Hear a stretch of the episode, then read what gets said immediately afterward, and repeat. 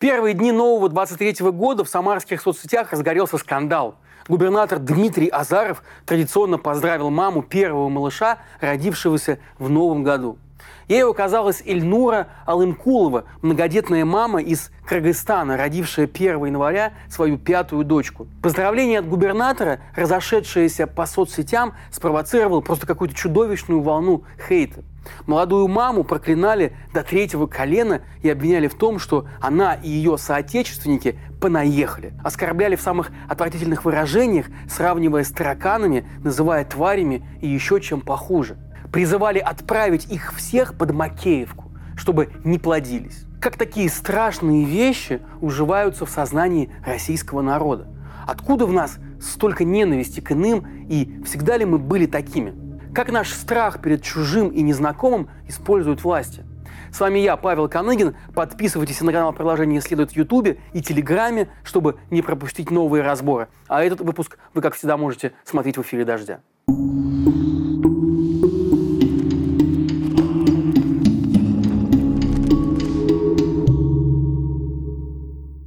По итогам 2022 года Московское бюро по правам человека – это проправительственная организация, которая традиционно мониторит уровень ксенофобии в стране, представила ежегодный доклад. Обозревая этот страшный, по уши запачканный кровью год, эксперты этой организации заключили – в целом нельзя утверждать о наличии резких всплесков национальной и религиозной нетерпимости в России по итогам прошедшего года. Различные инциденты, связанные с межнациональной, межэтнической и межрелигиозной напряженностью, являются очаговыми и достаточно быстро купируются правоохранительными органами. Понятно, что в обзор экспертов не мог попасть случай с роженицей из Самары. Все же он случился в начале 23 года. Но как они могли пропустить вот это, например? Я вообще террорист. Я вообще сказал, значит так, три дня всем выйти мирным из Харькова, из Николаева. Если это не будет сделано, сносим квартал за квартал. Три дня. Зачем грозить ядерным оружием бескрайней России, сидя на, в общем-то, маленьком острове? Остров столь мал, что лишь одной ракеты «Сармат» достаточно, чтобы его утопить раз и навсегда. Взрыв этой термоядерной торпеды у берегов Британии поднимет гигантскую волну, цунами высотой до 500 метров. Такой водяной шквал является еще и носителем экстремальных доз радиации. Разве такое можно назвать очаговым проявлением нетерпимости? И где та самая хваленная реакция правоохранительных органов? Пропагандисты, впрочем, не то чтобы варятся в собственном соку. У нас и народ с ними в целом солидарен – Почитайте комментарии внуков и правнуков дедов, победивших фашизм, под интервью Быкова, Ицхоки и Шендеровича на нашем канале. Да и даже вот под этими самыми разборами, где меня очень часто обвиняют в том, что я еврей, как будто это что-то плохое. Наш президент тоже любит приложить крепким словцом представителей отдельных народов. Я говорил о том, что был вывешен э, флаг э, на фасаде американского посольства 24 числа радужный флаг, ну, флаг ЛГБТ. Я и спрашиваю, кто работает в этом здании? Американцы работают, американские, американские дипломаты в этом здании работают. Да, они кое-что показали там по поводу того, кто там работает. Напомню, Конституция России все еще запрещает пропаганду и агитацию, возбуждающие социальную, расовую, национальную или религиозную ненависть и вражду, а также пропаганду социального, расового, национального, религиозного или языкового превосходства. За нарушение грозит ответственность вплоть до уголовной, но это на бумаге. На деле же ненависть к тем, кто живет рядом с нами и хоть в чем-то отличается от нас, давным-давно стала частью нашей повседневности. А уж тем более ненависть на национальной почве. При этом знаете, что интересно? За тот самый русский мир в Украине воюют представители национальных меньшинств. Как выяснили аналитики Conflict Intelligence Team, в национальных республиках, таких как Дагестан, Калмыкия, Бурятия, процент набора в рамках мобилизации был значительно выше, чем в среднем по стране. Аналитики предположили, что своим рвением в мобилизации местные руководители стремятся продемонстрировать лояльность Москве, прямо как вассалы, которые демонстрируют преданность своему сюзерену. Сегодня среди так называемых политических элит уже нисколько не порицаемо, а даже модно подчеркивать приверженность идеи империи. Но внутри империи отнюдь не все народы, да и вообще не все меньшинства имеют равные права. Не будем забывать, что вплоть до 20 века многочисленные народы, столетиями населявшие Сибирь или азиатские окраины Российской империи, а также евреи, официально именовались не иначе, как инородцы. Права их в сравнении с правами великороссийского населения были куда более скромными, а внимание правоохранительных органов к представителям этих народов куда более пристальным. Весьма показательным было в этом отношении нашумевшее дело Бейлиса, показавшее, что весьма значительная часть великороссийского общества готова назначить человека виновным лишь на том основании, что он другой национальности. Это был самый громкий процесс дореволюционной России. Весной 1911 года в Киеве был жестоко убит 12-летний мальчик Андрюша Ющинский. Тело его долго не могли найти, а когда наконец нашли, опознали лишь по учебникам, которые лежали рядом – Убийца нанес мальчику множество колотых ран. Труп был обескровлен. Это страшное убийство взбудоражило весь город. Пошли слухи, что мальчика убили евреи, чтобы собрать кровь в ритуальных целях в преддверии праздника Песах. Антисемитизм был в те годы заметным фактором российской политики и общественного сознания. А тут еще все так совпало, что за месяц до убийства мальчика депутаты Госдумы, царской Госдумы, обсуждали отмену архаичного, позорного закона об отмене черты оседлости, который был введен еще Екатериной II и запрещал евреям жить за пределами отведенных для них территорий. Правые депутаты выступали резко против отмены черты оседлости. Но убийство мальчика стало весомым аргументом для этих самых правых.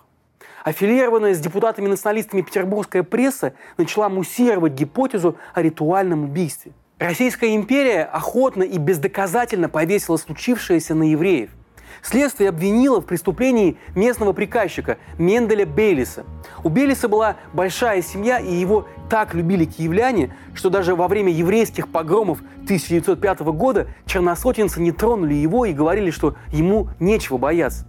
Никаких улик против него тогда не было. Сами следователи понимали ничтожность обвинений и один за другим отказывались от дела. Но в Петербурге требовали расправы, и уголовное расследование превратилось в политическую игру. Географический аспект этой истории еще пару лет назад не вызывал бы никакого особого внимания нынешних зрителей. Но сегодня я специально на нем ставлю акцент. Дело было в Киеве, и Бейлис был киевским евреем. Однако его виновность была очевидно петербургским депутатом, а киевские присяжные его в итоге оправдали. Бейлис со своей семьей вскоре эмигрировал. Сначала в Палестину, а потом и в США. А мы спустя сто лет видим примерно ту же картину, но уже в нашем обществе. И вопреки весьма распространенному в националистических кругах утверждению о том, что самый притесняемый народ в современной России – это русские, статистика говорит об обратном. Так, независимый информационно-аналитический центр «Сова», признанный иноагентом, и это сущностное замечание – приводит этническую палитру жертв нападений, совершенных в 2021 году исключительно по мотивам этнической неприязни.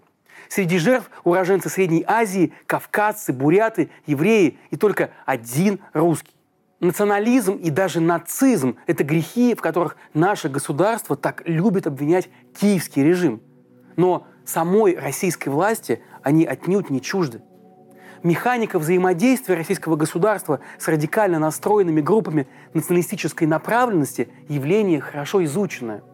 Ксенофобские настроения при том стиле управления, который прижился в сегодняшней России, всегда держатся в полуготовом состоянии, на медленном огне. Власть не только охотно использует националистическую риторику во внутренней политике, но и взращивает на ней молодых лидеров – Вспомним ежегодные русские марши, не только санкционируемые, но и одобряемые властями. Вспомним и боевую организацию русских националистов, жертвами которой, помимо прочих, стали мои убитые коллеги Станислав Маркелов и Анастасия Бабурова. В суде убийцы рассказывали о кураторах от администрации президента, которые обеспечивали им покровительство. Впрочем, радикальные националисты на протяжении всей истории отношений с властью были лишь средством, даже, скажем прямо, расходником. В 2014 году тексты одиозного националистического канала «Спутник» и «Погром» про Новороссию еще цитируют на Первом канале, а уже в 2017 году его блокирует Роскомнадзор. Видные националисты прошлых лет Белов-Поткин, Демушкин получили сроки. А Тесак Марцинкевич вообще был найден мертвым в камере, якобы убил себя сам, хотя незадолго до этого писал о своих планах после освобождения покинуть Россию и отказаться от российского гражданства. Впрочем, некоторым везет больше. Взять хотя бы того же придворного националиста Дмитрия Рогозина.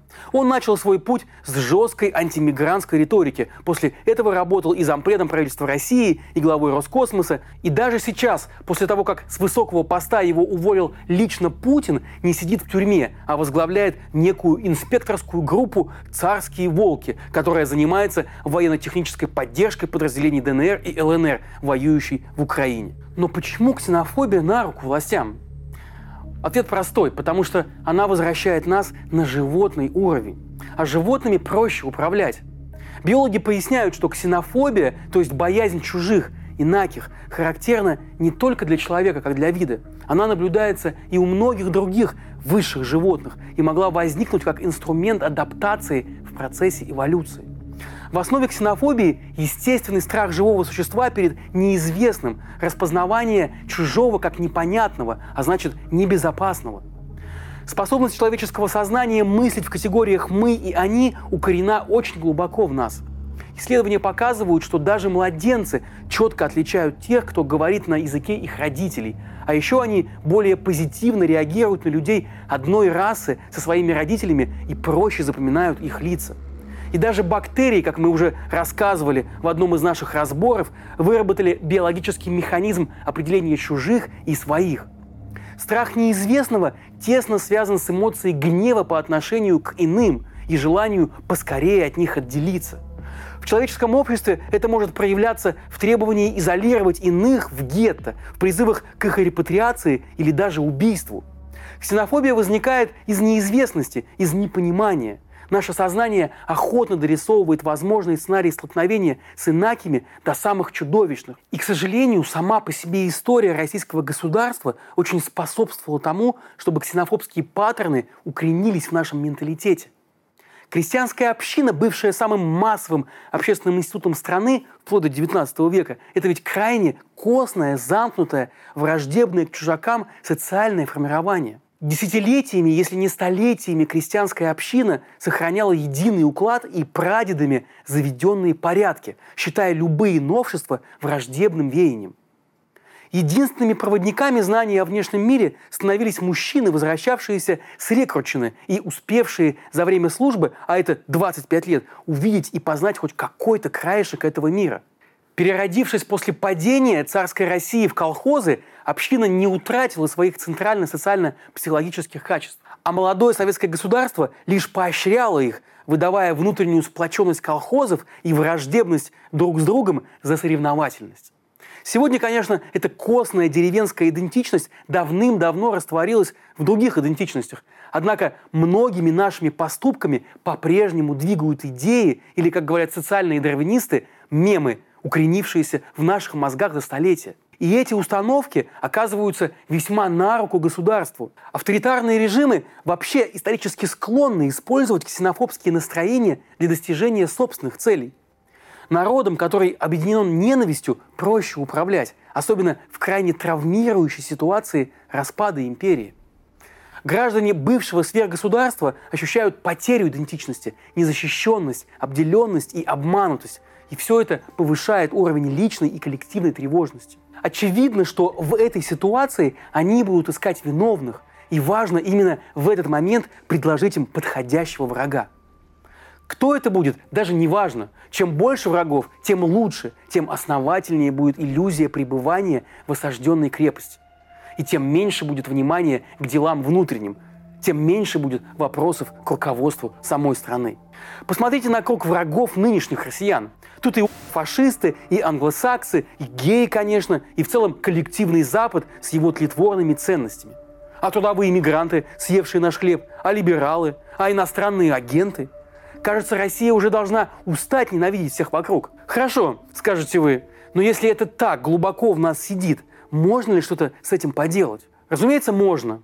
И главное, что может сделать государство, это перестать культивировать ненависть а после этого начать работать на объединение и примирение. Но пока мы дожидаемся этого от нашего неповоротливого государства, можно потихоньку начинать из себя. Да, нашу страну населяет множество народов. Да, наше существование не было безоблачным. И этот факт надо просто принять. И каждому из нас надо принять своих соседей по стране, да и не только соседей, а все народы как равных, и перестать дискриминировать, то есть перестать ущемлять. Ведь на бытовом уровне многие из нас даже не замечают, как походи унижают других. Как то ли в шутку, то ли всерьез, даже сейчас мы называем украинцев этим обидным словом на букву «Х». Арабов зовем талибами, жителей США тоже неприятным словом на букву «П». И уж, конечно, нам не хочется разбираться в том, почему нам кто-то не нравится. Но задумайтесь сами, ведь часто мы даже не можем объяснить сами себе, почему мы недолюбливаем ту или иную социальную группу. Иногда это тянется с детства. Кого-то не любили наши родители, и мы за ними унаследовали это чувство. Или же пренебрежительное высказывание допустил кто-то, кого мы уважаем, и это засело у нас в головах. Так, не имея никаких личных оснований для неприязни, мы начинаем ненавидеть и транслировать это чувство уже своим детям. Только искренне признавшись в этом самим себе, обнаружив глубинную причину неприятия других, мы сможем переосмыслить ситуацию и принять на себя ответственность за то, как мы будем строить будущее России.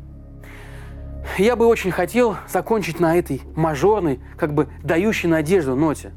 Но закончу все же другим – в ближайшие годы всем нам, обладателям красного российского паспорта, предстоит испытать на себе, каково это – быть другими. Тем, кого, если и не ненавидят, то как минимум сторонятся, опасаются и недолюбливают. Давайте просто подумаем об этом. Продолжение следует. thank you